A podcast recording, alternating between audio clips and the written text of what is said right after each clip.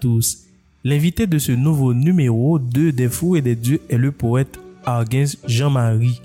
Né à Port-au-Prince, Arguins Jean-Marie est poète, écrivain et slameur. Il est l'auteur de quatre recueils de poèmes.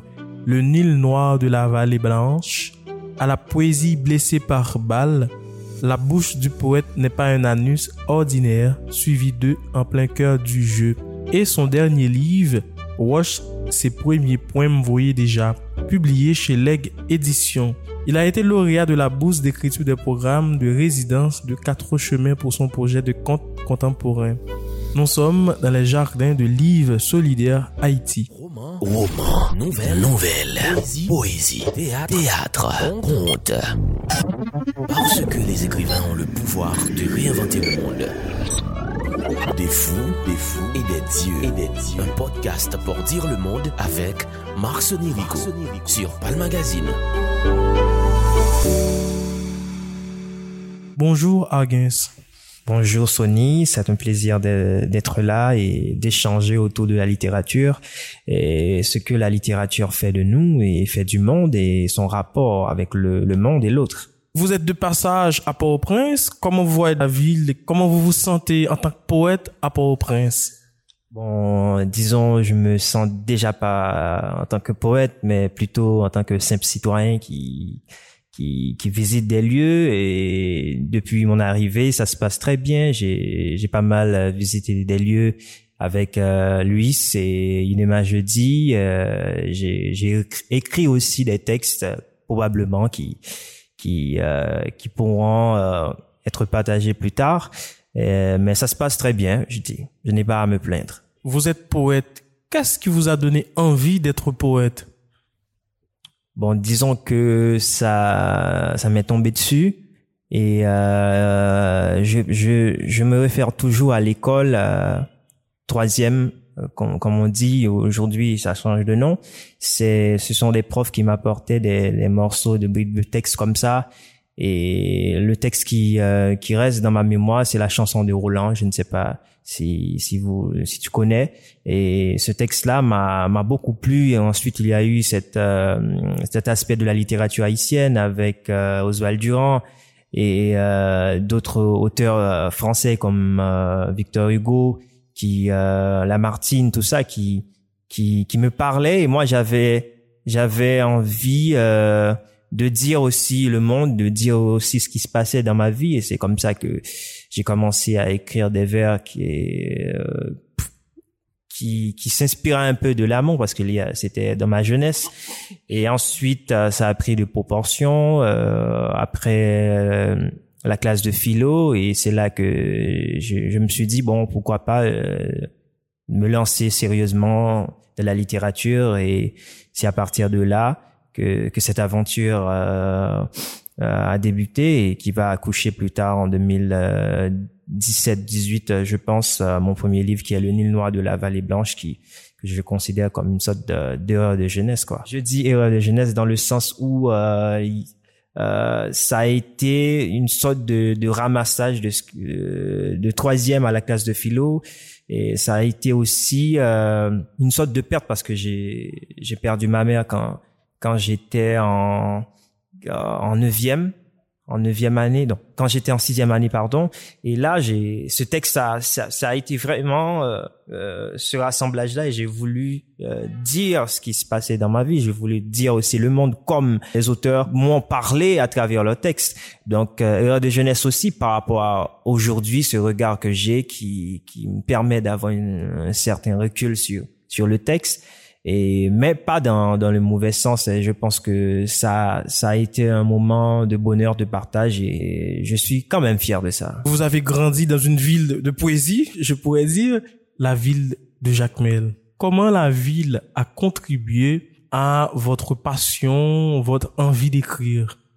Alors déjà, j'ai euh, pas grandi proprement parler à Jacmel, c'est-à-dire que je faisais de, des va-et-vient entre Port-au-Prince et Jacmel durant mon enfance, mais je me suis installé en 2014, je pense, après euh, après le bac, et, euh, et c'est là que l'aventure euh, s'est déroulée. Je, euh, la, la Jarmel comme espace, comme lieu où, où, où, se partagent tous les imaginaires parce que euh, c'est une, une, ville loin de là ce qu'elle est maintenant. C'est une ville qui reste quand même une ville touristique où il y a beaucoup d'artistes et je pense très fort à, ma préfète Dufaux et et disons que Jarmel m'a beaucoup apporté, à commencer par cette, euh, cet aspect d'imaginaire dans des lieux qui ont influencé euh, mon écriture, aussi des auteurs comme Camille, euh, dans Nedje, tu n'avais pas 16 ans.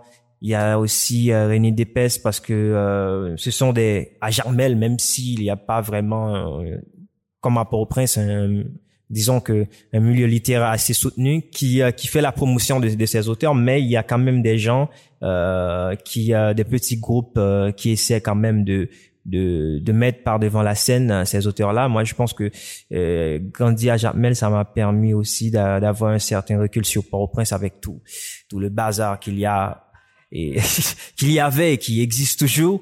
Et euh, je pense que c'est ce genre de recul que qu'on a besoin en, surtout dans la construction d'un texte et qui nous permet aussi d'avoir une vue d'ensemble sur notre vie, euh, sur la littérature et autres.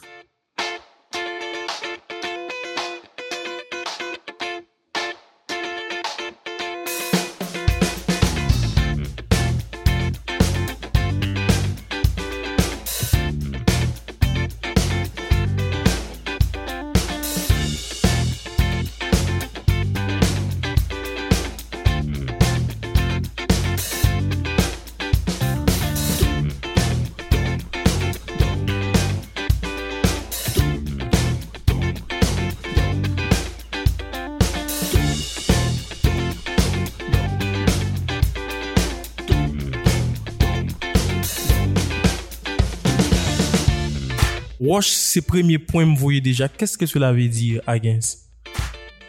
Disons que le titre, euh, sérieusement, moi, je, il y, a quand même des, choses qui m'échappent par rapport au titre parce que ça, c'est, ça, ça m'est tombé dessus comme ça. Euh, par le fait qu'il y a, disons, cette réalité où les manifestants ont tendance à, à lancer des pierres sur les policiers, etc., qui, à travers leurs revendications qui sont le plus souvent légitime.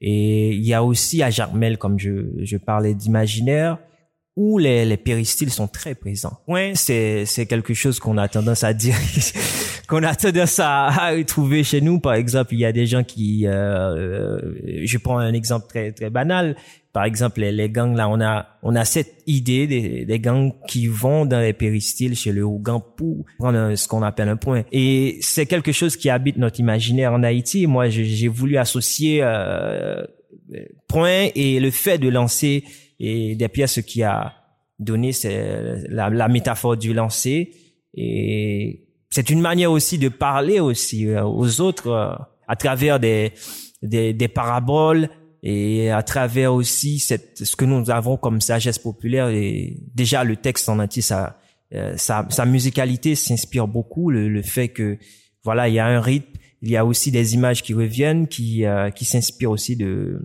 de ce que j'ai appris dans les péristyles ce que nous avons comme sagesse populaire en tant que peuple. Et voilà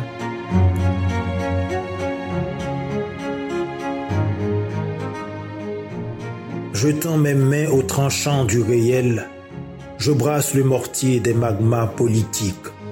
Neuf mille folies de vivre. Évite de se défaire de ma peau par peur de mourir nu, aux abois même de ce pays fausse commune. J'enlève volontiers mon manteau de chair, dans la cécité des balles qui gravitent autour. Je marche, fémur à la main, torche humaine vous.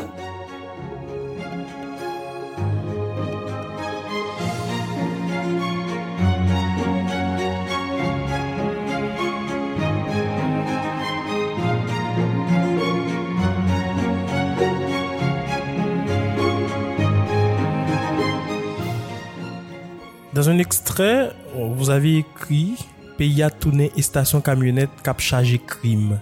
Pourquoi ce choix comme poète dire et le chaos la violence, le désespoir.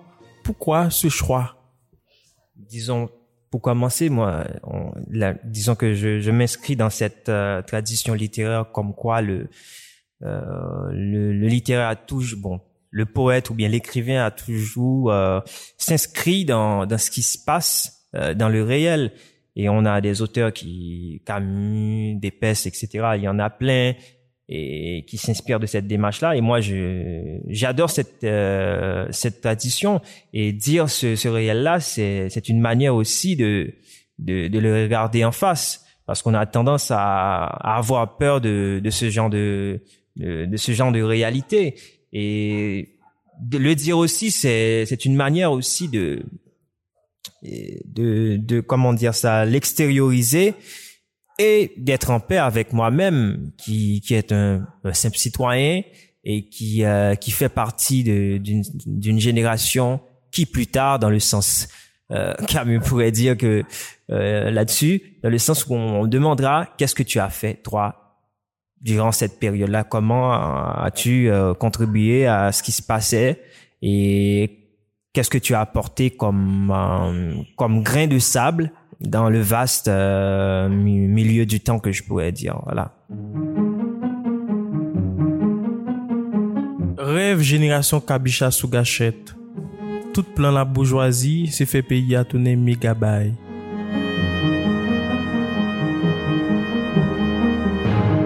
à 15, dans cet extrait, il y, a, cette question de génération. Vous pensez qu'il y a toujours les mêmes problèmes, l'occupation, la violence et l'injustice Oui, justement, c'est un boucle.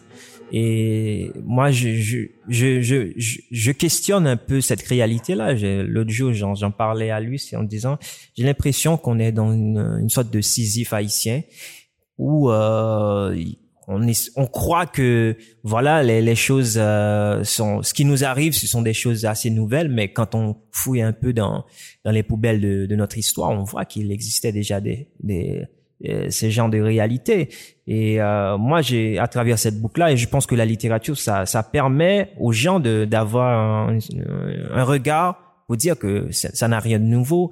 Et voilà ce qu'il en est. Voilà voilà ce qui vous a échappé à travers l'histoire. Voilà et comment écrivez-vous ce livre? Vous marchez dans les rues, vous allez dans, dans les manifestations, dans les péristyles. Comment avez-vous écrit ce livre? J'ai simplement laissé euh, parler le cœur et, euh, et, aussi la vie en moi.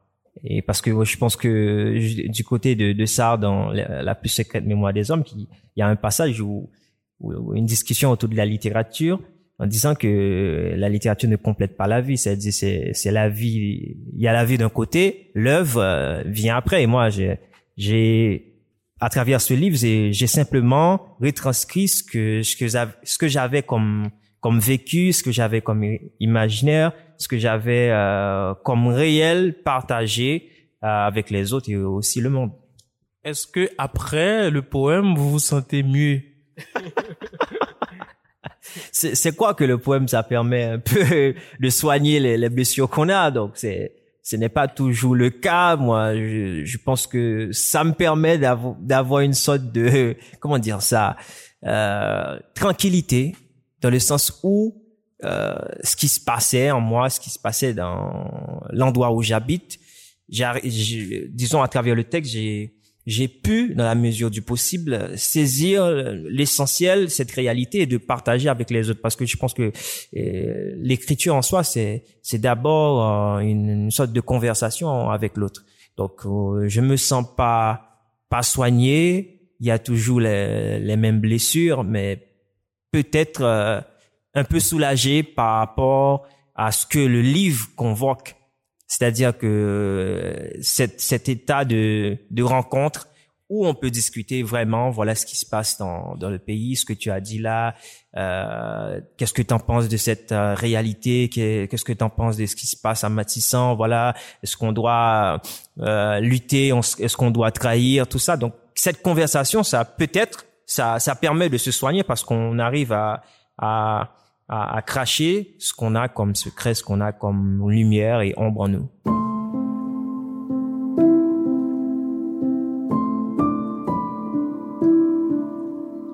Hémorragie, joint adresse 20, chaque quartier populaire écrit bal.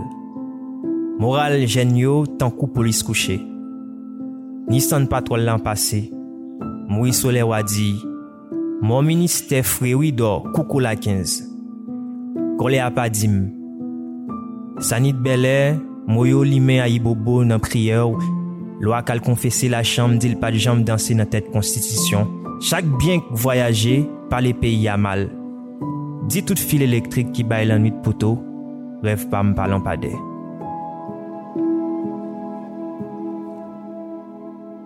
Pourquoi vous écrivez en créole Quel est votre rapport avec la langue créole C'est la langue créole qui, euh, bon, quand je suis né, c'est, je, ne crois pas que mon premier cri a été un cri euh, en français, c'était un cri créole parce que ma mère parlait créole, euh, mon père parlait créole, ma mes tantes parlaient créole.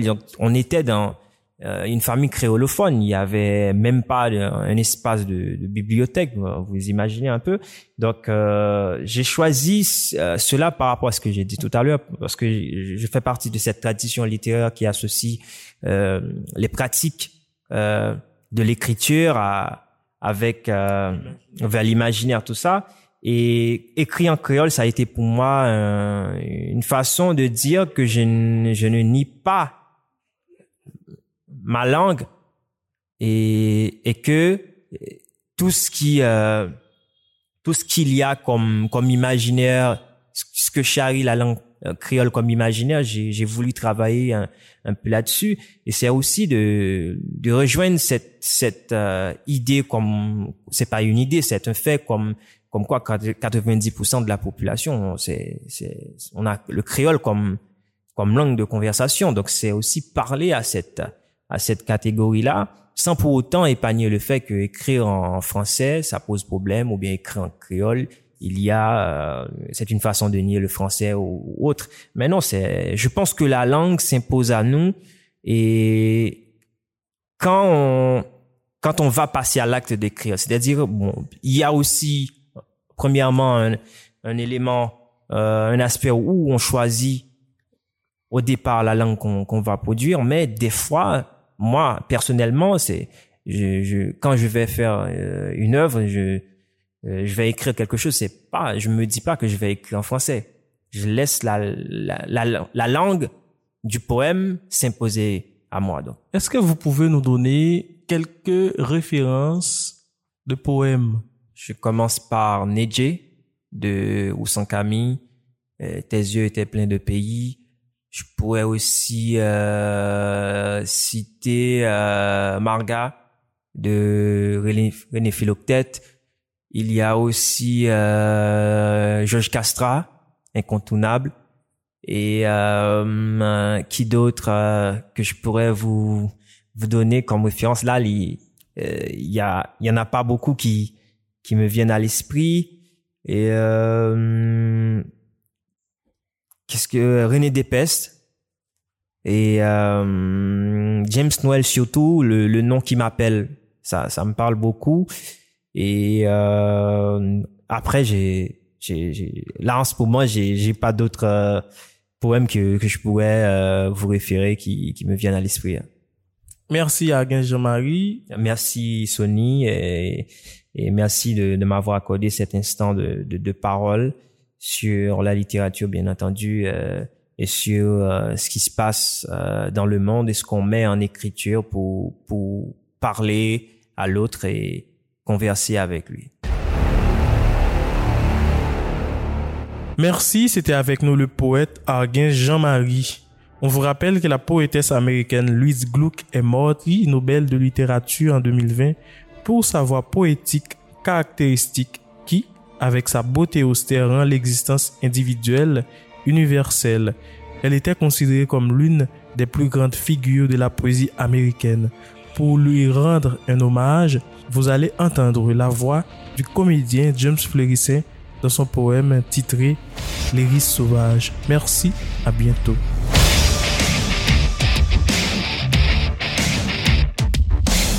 Au bout de ma douleur se trouvait une porte. Écoutez-moi attentivement. Ce que tu appelles la mort, je m'en souviens. Au-dessus de moi des sons, le bruissement des branches de pin. Ensuite plus rien. La lumière pâle du soleil vacilla sur l'espace aride. Il est terrible de survivre en tant que conscience ensevelie dans la terre obscure. Et puis ce fut tout. Ce que tu crains, être une âme incapable de parler prenant brutalement fin, la terre âpre se courbant quelque peu. Et ce que je crus être des oiseaux se lançant dans de petits arbustes. Toi qui ne te souviens pas du passage depuis l'autre monde, je te le dis, je pouvais parler à nouveau, tout ce qui revient de l'oubli revient pour trouver une voie. Du centre de ma vie surgit une grande fontaine, des ombres d'un bleu foncé sur l'azur de la mer.